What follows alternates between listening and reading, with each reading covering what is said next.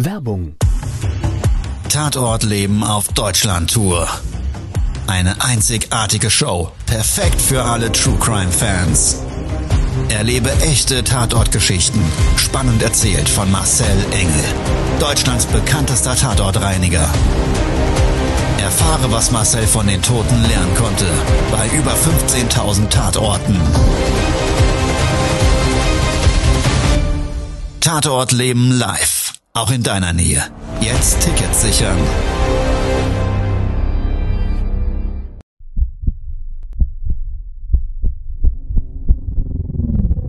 Todesursache. Der Podcast mit Tatortreiniger Marcel Engel. Es wird immer mal wieder in meinem Podcast vorkommen, dass wir sehr tief in das Geschehen eintauchen. Ich werde offen darüber sprechen. Damit meine ich, dass Flüssigkeiten wie Blut als Element das kleinste Problem sein wird. Ich freue mich, wenn ich euch auf eine Gedankenreise entführen darf in meine Welt des Tatortreinigens. Todesursache. Der Podcast mit Marcel Engel. Hallo und herzlich willkommen. Schön, dass du eingeschaltet hast. Ich freue mich sehr, dass wir beide gemeinsam gleich in meine Welt des Tatortreinigens eintauchen.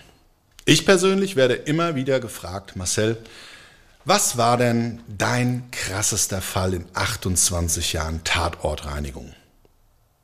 Und meine Antwort lautet, es gibt nicht diesen einen krassen Fall, der mir so sehr in Erinnerung ist, sondern es sind einfach ganz, ganz viele Ereignisse, die zu einer Tat geführt haben. Und unsere heutige Titelfolge heißt ja, wenn Eltern töten.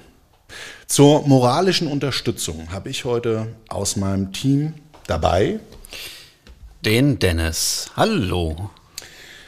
Mein lieber Dennis, wir zwei haben uns ja auf diesen Podcast ein bisschen vorbereiten müssen. Ja.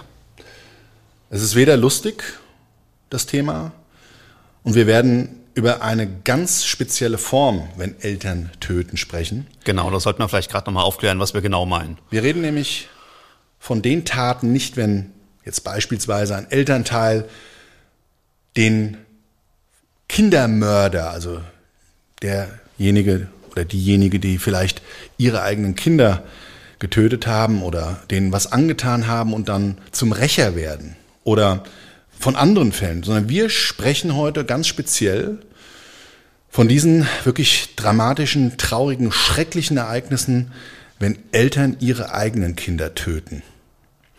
Und vorab vielleicht eine Triggerwarnung. Wenn du selber jetzt gerade in einer Lebenssituation bist, wo du sehr emotional empfänglich bist, wenn du vielleicht auch down bist, wenn du psychische Probleme hast oder andere Probleme, um eben mit so einem Thema nicht umgehen zu können, dann bitte tu mir einen Gefallen, schalt jetzt an dieser Stelle ab und sei diesmal nicht dabei, weil es wird wirklich hart.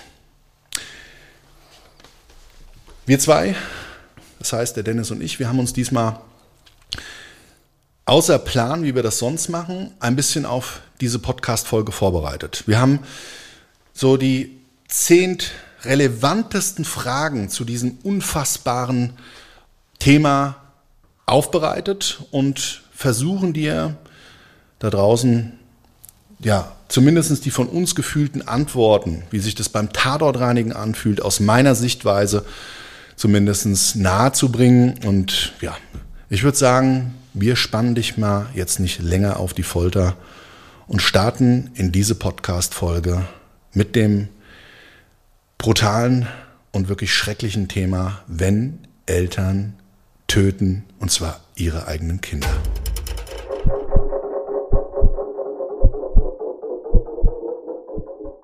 Ich könnte dir jetzt unzählige Fälle explizit und genau detailliert schildern. Sie sind eingebrannt in mein Gedächtnis, wie als wäre es gestern gewesen. Und ich muss dich aber an der Stelle enttäuschen und oder aber auch vielleicht der Vernunft halber mit dir das im Vorfeld besprechen, dass genau das heute nicht Bestandteil dieser Podcast-Folge sein wird. Die Bildnisse des Todes, die ich immer wieder in meinen Podcast-Folgen umschreibe, und so viel möchte ich dir zu der Problematik sagen, Die zeichnen nämlich ganz genau weit über das, was wir in den Medien erfahren oder was uns vielleicht Menschen drumherum, die Zeugen von Taten geworden sind, erzählen können. Diese Bildnisse des Todes zeigen einen ganz klaren Kinofilm, wie und in welcher Wahrscheinlichkeit dort der Tatverlauf stattgefunden hat. Und was ich an der Stelle sagen kann, oftmals spürt man die Angst und die Hilflosigkeit, die Verzweiflung der Opfer. Und genau aus dem Grund möchte ich nicht in die Bildnisse des Todes einsteigen, aber ich möchte mit dir vielleicht an der Stelle jetzt vorab mal teilen, wie sich das Ganze anfühlt. Ich persönlich bin ja in der Hinsicht sowieso immer sehr getriggert, weil ich vier Kinder habe. Ja, ich habe einen erwachsenen Sohn. Der Kevin, der ist mittlerweile 30 Jahre alt und steht voll im Leben, aber ich habe halt eben auch noch drei kleine. Und da ich das einmal schon komplett durchlaufen durfte und bei den anderen dreien mir das alles noch bevorsteht und ich mich da riesig drauf freue, ist es mir immer wirklich völlig unverständlich. Aber wir werden eben diese Fragen, warum, wieso, weshalb, mit dir gemeinsam jetzt gleich besprechen. Also, lass uns starten in diese Fragen, diese unfassbaren Erlebnisse vielleicht in irgendeiner Form gedanklich zumindest aufzubereiten. Verstehen, glaube ich, kann man das nie. Verständnis gibt es dafür einfach nicht. Aber es gibt einem vielleicht die Möglichkeit, ja, seine Sichtweise zu dem Thema zumindest in dieser grausamen und wirklich dann auch vielleicht triggernden und immer wiederkehrenden Fassungslosigkeit ein bisschen besser zu verarbeiten. So, Marcel, äh, dann kommen wir mal ja, zum ersten Punkt, zur ersten Frage. Hast du eben schon, bist eben schon ein bisschen drauf eingegangen. Ähm, was schätzt du, wie häufig kommen so Taten vor, dass Eltern zu, zu Tätern werden und ja, ihre, ihre Kinder ja, also verlässliche Zahlen kann ich da nicht liefern. Es gibt, glaube ich, da keine wirklich verlässlichen Zahlen zu Kriminalstatistiken, wo man einen Bezug darauf nehmen könnte. Ich kann von meiner Seite aus nur sagen, in 28 Jahren hatte ich wirklich weit über 50 Fälle betreuen müssen, für die Angehörigen betreuen dürfen, um diese Spuren dieser schrecklichen Taten dann nachhaltig zu beseitigen. Und für mich jedes Mal gefühlt, und ich denke, du da draußen und du, lieber Dennis, wir denken alle gleich, jeder Einzelne ist einfach eine Tat zu viel. Ich hatte letztens ein Gespräch, da hat jemand dann so gesagt, naja, Marcel, weißt du, im Tierreich ist es ja vielleicht auch manchmal vergleichbar.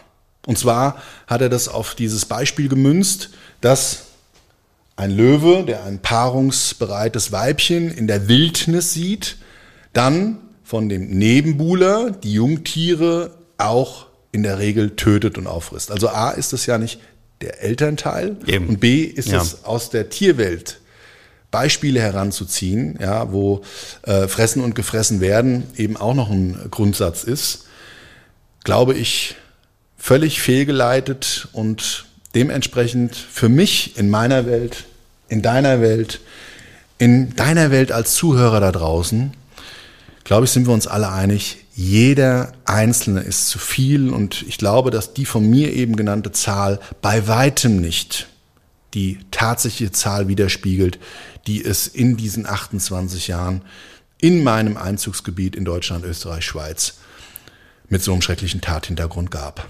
Jetzt ist es ja so, dass wenn du so einen Tatort reinigst, auch so ein bisschen einen Einblick in das Leben dieser Leute hast, einschätzen kannst, wie waren die sozial aufgestellt, einfach so ein Bild von denen kriegst. Ähm, siehst du da irgendwelche, ich sag mal, Risikofaktoren, irgendwelche Bezüge vielleicht zu dem sozialen Leben? Ähm, weißt du, was ich meine? Ja. Also tatsächlich, es gibt so eine Schablone, es gibt so eine, so eine Lebensmatrix, die oftmals hinter solchen schrecklichen, grausamen Taten steckt. Und jetzt mal die Frage an dich da draußen. Wenn du das jetzt hörst, und lass uns mal ganz kurz darüber nachdenken. Was glaubst du, könnten das für Muster sein? Was sind denn die Faktoren, die das Leben so negativ beeinflussen können, dass Menschen zu solchen unfassbaren Taten sich gedrängt fühlen. Also eines ist oftmals eine Beziehung. Die, der Mord an den eigenen Kindern als Strafe vielleicht für die vermeintlich verloren gegangene Liebe, die Partnerschaft der gemeinsamen Kinder und dann, wenn Menschen sich dann eben dieses Sorgerecht teilen oder das Besuchsrecht ist ein Faktor. Und jetzt mal die ja. Frage an dich, mein lieber Dennis. Was glaubst du denn, was noch Faktoren sein können? Hm. Ja, ich sehe da in erster Linie einfach eine vielleicht so eine Instabilität genau. im, im Leben durch ja, soziale Probleme, vielleicht Richtig. Drogenprobleme. Genau. Einfach, ähm, ja, also ich denke, wenn jemand eine ausgeglichene Familie, ein ausgeglichenes Leben hat, dann kann ich mir schlecht vorstellen, dass es zu so einer Situation kommt. Ja. Genau, Drogen, Alkohol. Existenzangst hatten wir schon. Ja, also Menschen, die wirklich so verzweifelt dem zukünftigen Leben gegenüberstehen. Also die Zukunftsangst, die Angst ist so groß vor dem Leben, dass sie ihre Kinder und oder aber vielleicht gemeinsam auch mit dem erweiterten Suizid sich dann hinrichten. Ganz krank, ich weiß, aber ich glaube, das ist genauso und es gibt noch viele, viele andere. Also wenn dir noch welche einfallen, schreib es gerne mal in die Kommentare. Und diese, ja, diese, diese Schablonen des Lebens, die zu so einer Tat führen, die sehe ich zumindest gerade bei meinen Fällen immer wieder. Bauen wir vielleicht auf der letzten Frage auf. Was denkst du? Wie, wie kann man vielleicht als Gesellschaft diese Schablonen, diese Muster besser erkennen und wie sollte man ja, darauf reagieren? Kann man da vielleicht irgendwie ein bisschen ja, Vorarbeit leisten.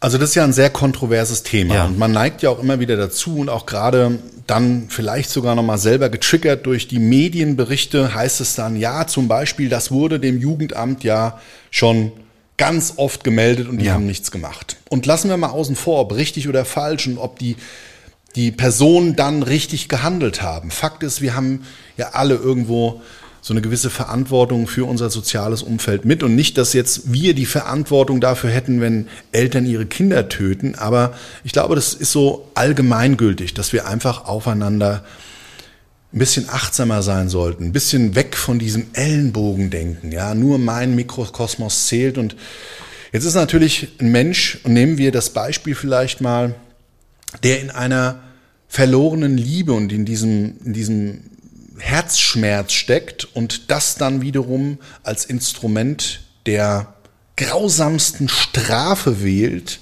seine eigenen Kinder zu töten, um den Partner der Partnerin einfach das Herz zu brechen. Da und jetzt, wenn wir gerade mit der, mit der, mit der, mit der Gedanken, dass wir ja achtsam aufeinander sein sollen, da können wir ja nicht helfen. Das stimmt. Und nichtsdestotrotz gibt es, glaube ich, viele Situationen im Leben, bei denen wir alle gemeinschaftlich etwas tun können. Aber gehen wir mal von uns weg und in dieses Thema nochmal rein. Ich glaube, da ist jetzt mal so die Frage an dich, mein lieber Dennis. Was, was denkst du? Was passiert denn da? Also es gibt Behörden, die kann man alarmieren. Das ist mit Klar. Sicherheit schon mal machbar. Klar, ich, ich denke halt, ein Problem ist da halt auch, dass den Behörden im, im schlimmsten Fall auch die, die, die Hände gebunden sind viel Bürokratie. Auf der anderen Seite ähm, hört man auch immer wieder, dass ähm, das Jugendamt halt irgendwie dann irgendwie auch die, halt die Bösen sind. Also mhm. es ist halt diese sehr, sehr schwierige ja, Unausgewogenheit dieser, dieser Gerechtigkeit. Aber es ist halt auch nicht so einfach. Also mhm. ähm, da ein System zu finden, das funktioniert und von dem alle denken, dass es gerecht ist, äh, ist, glaube ich, sehr schwierig. Ja, also eben, das ist ein extrem kontroverses, schwieriges Thema, glaube ich, dass man hier auch so gar nicht beantworten kann, wo jeder seine persönliche Meinung dazu hat. Ich bin eigentlich immer in dem Glauben, dass Menschen, zum Beispiel ein Polizist oder jemand auf dem Jugendamt, seinen Job gerne macht. Und wenn wir da mal von ausgehen, dass das so ist der seine Aufgabe ernst nimmt, dann gehe ich auch davon aus, dass der im Rahmen seiner Möglichkeiten alles ausschöpft. Und jetzt muss man eins immer bedenken. Es gibt ja auch Lebensschauspieler. Also, das heißt, eine vorher durch Nachbar wahrgenommene Situation und dann eben alarmierte behördliche Institution eines Mitarbeiters, Jugendamt, Polizei, wie auch immer, kommt vor Ort und trifft ein ganz anderes Szenario an. Es gibt auch keine Rückschlüsse durch irgendwelche Spuren, die vielleicht das belegen, was vorher durch den Nachbarn umschrieben wurde. Genau, das hat man ja auch oft bei häuslicher Gewalt, ne? Genau. Ja. Und dann haben wir natürlich, und sind wir jetzt mal ganz ehrlich, an der Stelle alle ein Problem. Und ich glaube, würden wir mal das voraussetzen, dass das eben häufig so der Fall ist oder auch so ein Thema sein kann, dann sollten wir schon gar nicht die Menschen verurteilen, die hinter diesen Einrichtungen stehen und nur helfen wollen. Ich meine, es gibt auch viele weitere Hilfsinstitutionen. Nochmal da mit dem Gedanken aus dieser Frage rauszugehen, was wir uns, glaube ich, immer stellen sollten, ist die Frage, was können wir denn vielleicht zusätzlich positiv beeinflussen? Inwieweit können wir Menschen dort die helfende Hand reichen, um vielleicht dadurch die Chance zu gewinnen, das ein oder andere Mal im Leben eine Katastrophe zu verhindern.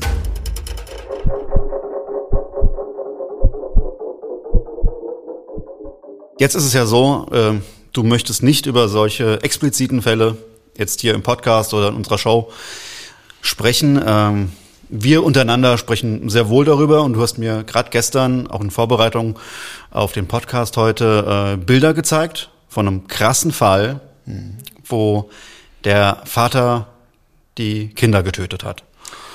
Und äh, jetzt stelle ich mir die Frage, ähm, gibt, es, gibt es Unterschiede in solchen Fällen, mhm. wenn es die Mutter ist oder der Vater, der ja, Täter ist, ist? Ist eine krasse Frage. Ja.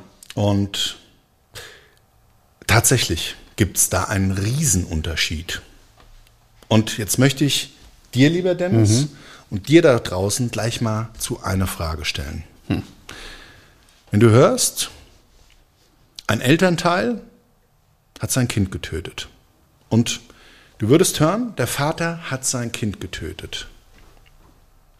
Oder die Mutter von drei Kindern hat ihre Kinder getötet. Alle in der Wohnung an dem Ort XYZ. Wo hättest du persönlich, ungeachtet dessen, dass die Tat unfassbar ist, wo hättest du ein noch krasseres Bauchgefühl dazu?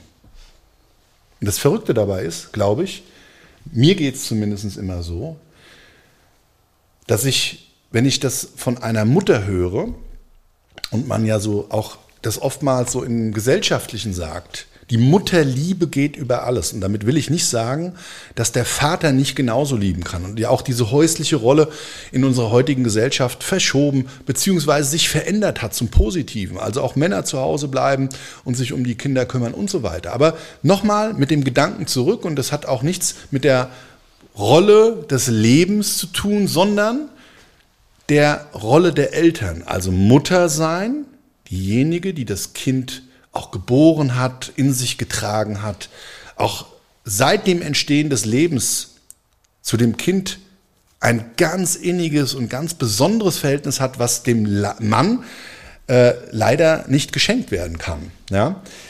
Also gehen wir nochmal zurück und du hörst, Vater hat seine drei Kinder getötet, Mutter hat ihre drei Kinder getötet. Würde ich persönlich, glaube ich, immer mehr noch von diesem abartigen Szenario getriggert sein, wenn ich das höre, dass so eine Tat die Mutter begangen hat. Wie geht es dir dazu, Dennis? Was, was, was hast du dafür äh, Ja, kann ich, kann ich 100% so unterstreichen, ja. Ja. Ähm, ja. Und wenn man das jetzt, das mag jetzt vielleicht nicht bei jedem gleich sein, aber nochmal die Frage an dich da draußen. Was würde dich fassungsloser machen? Und das Verrückte dabei ist, man hat, glaube ich, in sich mehr Akzeptanz, eine solche krasse Tat dem Vater zuzuschreiben, wie der Mutter, der Mutterrolle.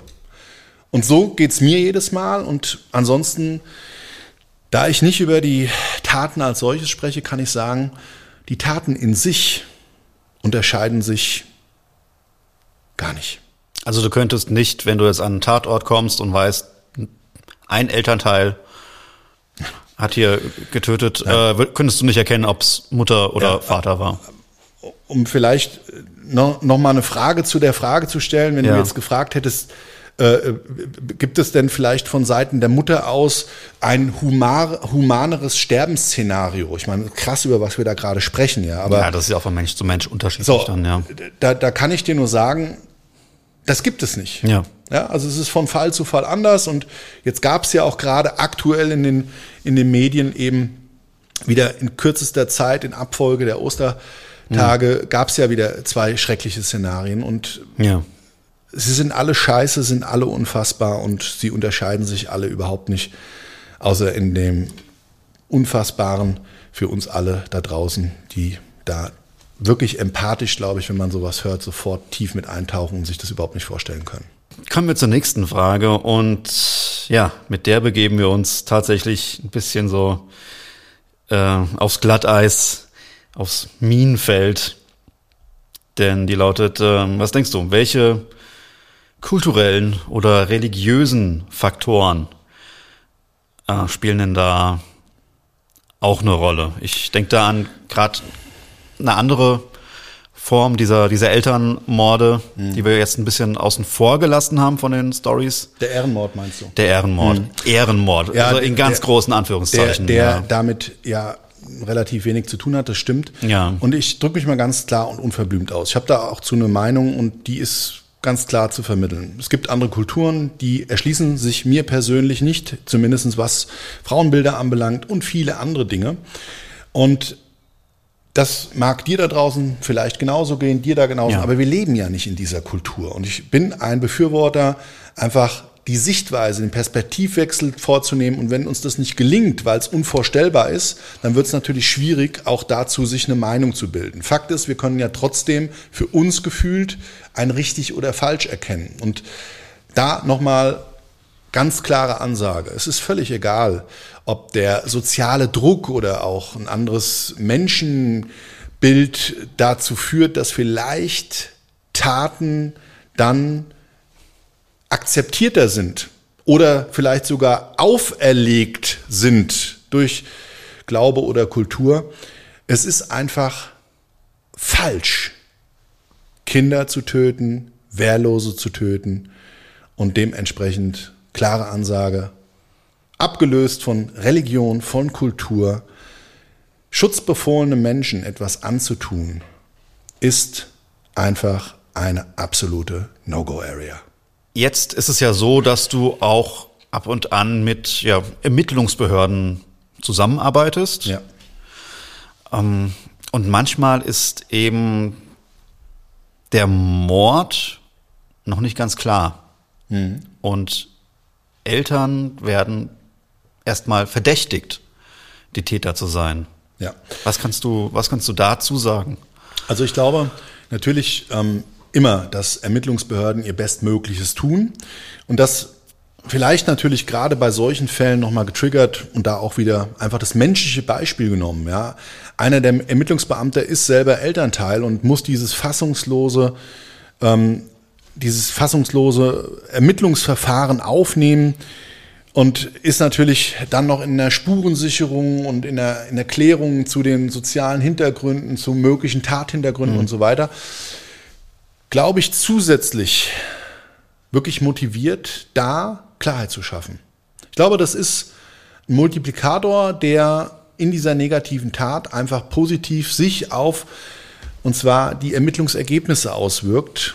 Soweit ich zumindest von meinen Fällen weiß, liegt die Aufklärungsrate da wirklich in einem ganz, ganz hohen Bereich. Und genau da ist dann auch wieder das, was ich eben zumindest selber vermute, mit meines Erachtens nach bestätigt.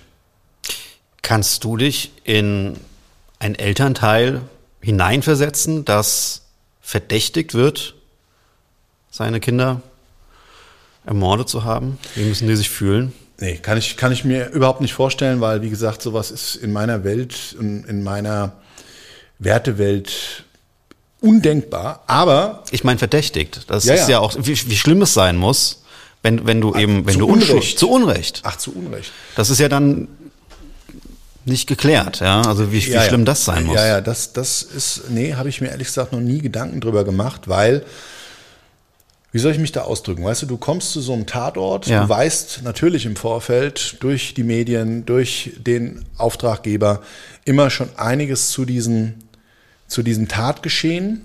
Und in der Regel kann ich auch von meiner Seite aus sagen, ist ja eigentlich ziemlich schnell ermittelt und aufgedeckt oder aber sogar auch mit einer mit einer mit einem Geständnis verbunden, dass Täter Täterin genau aus dem Grund heraus jemand anders zu bestrafen oder beziehungsweise ein Teil auch der, der, des Tatmotivs daher rührt, sich dazu zu bekennen. Die wollen das, glaube ich, auch teilweise. Ja, also krank sich das jetzt wiederum anhört, würde ich zumindest so aus meiner Erfahrung heraus da rein interpretieren.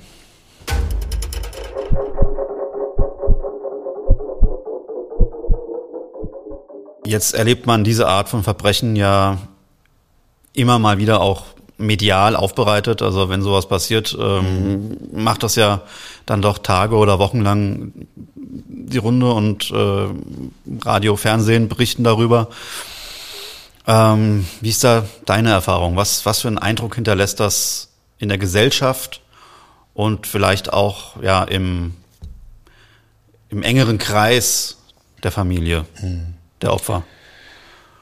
Also jetzt gerade alle die, die übrig bleiben und diese kleinen geliebten Menschen verlieren, die haben natürlich erstmal tiefste Trauer, müssen lernen, in gewissen Trauerphasen irgendwann mit ihrem eigenen Leben und mit dieser Tat klarzukommen. Ja, die sind ja für ihr ganzes Leben lang praktisch bestraft. Und für uns alle anderen, auch jetzt Außenstehenden,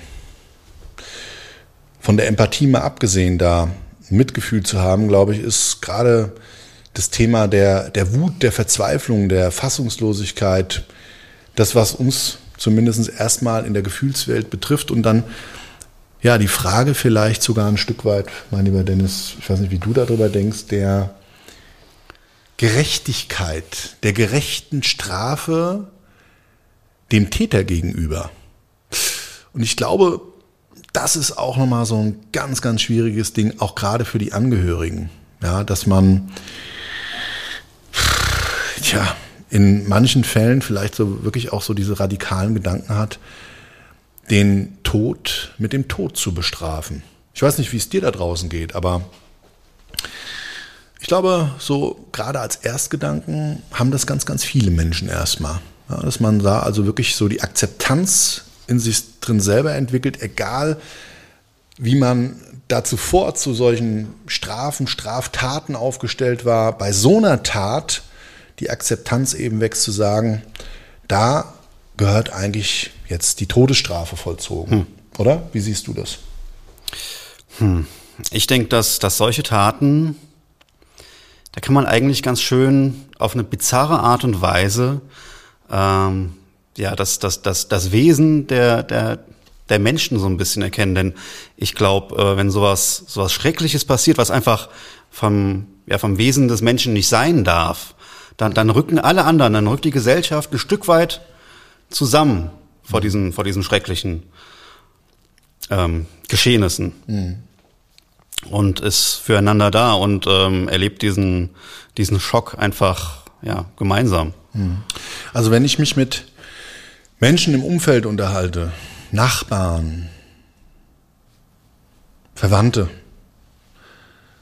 und ich habe mich auch schon mit den übrig gebliebenen Elternteilen unterhalten, die eben dann auch ihre geliebten Kinder verloren haben und damit ihr ganzes Leben lang umgehen lernen mussten, habe ich immer wieder gehört, wie gesagt, der Tod wäre die gerechte Strafe für das schreckliche Leid und auch der Tat als solches. Und das ist auch, wie gesagt, unabhängig, wie dort getötet wurde. Also, ja, bild dir da draußen deine eigene Meinung. Und ich glaube, es gibt da mit Sicherheit ganz, ganz viele Meinungen dazu. Ich kann alle verstehen. Egal, die sagen, naja, derjenige, der wird eingesperrt oder derjenige hat in unserer Gesellschaft seine Lebensberechtigung verloren. Gibt es denn eigentlich sowas wie ähm, ja, so ein Präventivprogramm, Hilfsprogramm für, für Eltern, für Menschen, die da vielleicht so ein bisschen spüren, dass sie da ähm, Gefahr laufen, so eine Tat zu vollziehen, mhm. ähnlich wie ja oder häusliche Gewalt an sich. Du weißt du, ich glaube, da ist das wie mit allem im Leben. Man muss reden, man muss die Bereitschaft haben, mit anderen über seine Probleme zu reden. Und wir hatten ja gerade in der vorhergehenden Frage, gibt es denn irgendwelche Muster, die zu solchen Taten geführt haben? Kenne ich das? Ja, ich habe es gesehen. Wie gesagt, x-fach, dass es immer wieder vorhergehende Probleme gab, die dann eben als Kurzschlusshandlung oder als schrecklich kranker Straf- oder Strafakt für den Lebenspartner gelten sollte. Ähm, und da gibt es ja immer in den Fällen, die ich kenne, eine Vorgeschichte dazu. Und an dem Punkt hätte man ansetzen müssen, ja, um eben genau nicht diesen, diesen Strudel entstehen zu lassen, der dann im Endeffekt zu dem Tod der Kinder geführt hat. Also es gibt so viele Möglichkeiten, gerade bei uns, mit Menschen zu reden, die einem wirklich auch helfen wollen. Das ist auch völlig finanziell unabhängig. Da gibt es einfach äh, kirchliche Institutionen, es gibt psychologische Einrichtungen und so weiter und so weiter. Und selbst wenn eine finanzielle Last zu groß wird, dann gibt es Möglichkeiten. Wir sind in Deutschland, klar, man kann jetzt von diesem Sozialsystem auch da wieder eine ganz andere Meinung zu haben, aber wir sind hier schon mit diesem Sozialsystem gut abgefedert. Wir haben sozusagen einen Reserveschirm und ja, da muss man einfach in der Hinsicht zur Not auch diesen, diese, diese Leistung in Anspruch nehmen.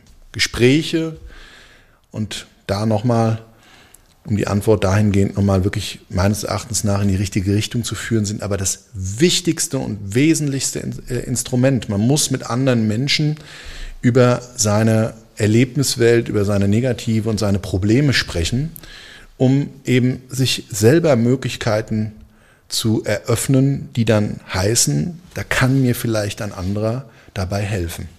Es ist ja vorhin schon so ein bisschen in der einen oder anderen Frage angeklungen. Äh, wenn so eine Tat passiert, dann ist das ja immer so eine, ja, wie so ein, ein Schlag in die Magengrube der Gesellschaft. Ja.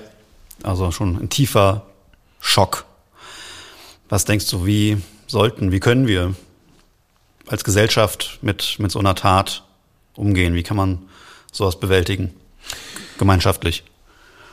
Wir gemeinschaftlich können solche Sachen vielleicht besser überstehen, indem wir miteinander und füreinander da sind und eben auch den Menschen, die da trauern, unsere, unser Beileid bekunden und denen zur Seite stehen, energetisch.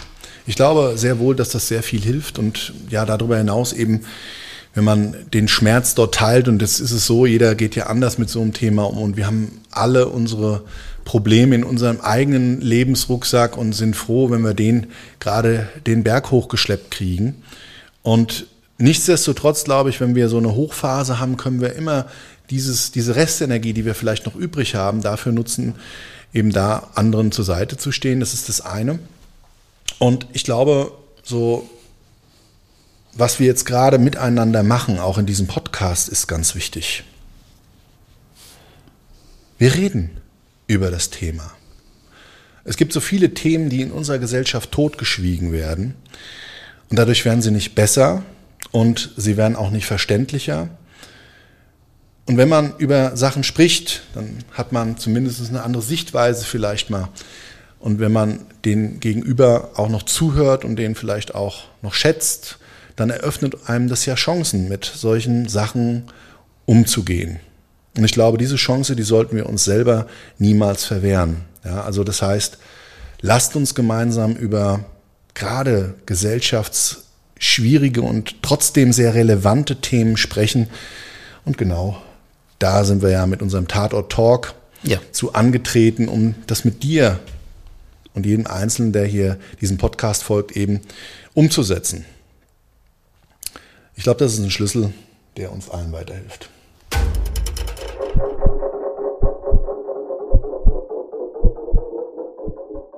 Ja, also noch viele, viele Fragen hätten wir mit Sicherheit dazu aufbereiten können. Wir haben dir mal so einen kleinen Auszug gegeben aus meiner Welt des Tatortreinigens, wenn Eltern töten und zwar ihre Kinder. Wie sich das Ganze anfühlt, kann ich dir sagen, es ist schrecklich, wenn du als Tatortreiniger das drumherum siehst, wenn du die Tat siehst. Es hinterlässt bei mir persönlich immer eine kleine Narbe, die ich ewig für mich mittragen werde. Das ist ein Preis, den ich bereit bin zu zahlen, um Menschen zu helfen, die einfach im Moment in diesem Augenblick viel größere Probleme haben. Und die Bildnisse des Todes schon mal zu beseitigen, ist wenigstens ein kleiner Schritt. Ein Stück weit mit diesen abartigen, grausamen Erfahrungen, diesen Traumata irgendwann vielleicht leben zu lernen. Harte Kost heute. Und trotzdem hoffe ich, dass dir diese Podcast-Folge als solches gefallen hat. Mich würde es freuen, wenn du das nächste Mal wieder einschaltest, bei uns dabei bist und den Podcast abonnierst. Ja, und an der Stelle bleibt für mich nur noch eins zu sagen. Ich persönlich wünsche dir einen wunder, wunderschönen Tag, eine wunderschöne Restwoche. Mach was draus. Ich sag ciao, dein Marcel. Und der Dennis.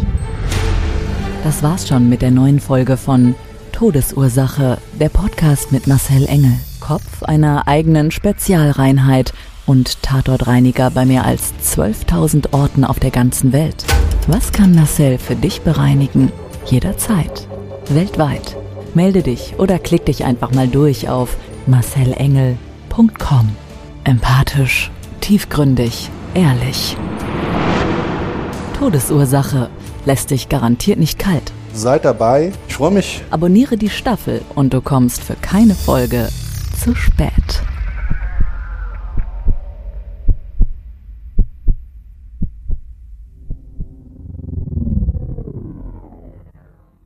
Mobbing findet überall statt. In der Schule, am Arbeitsplatz, innerhalb der Familie und im Internet. Erfahren Sie in dem Kompaktbuch Ausgemobbt, wie Sie sich gegen Mobbing wehren und künftig vermeiden, zum Mobbingopfer zu werden.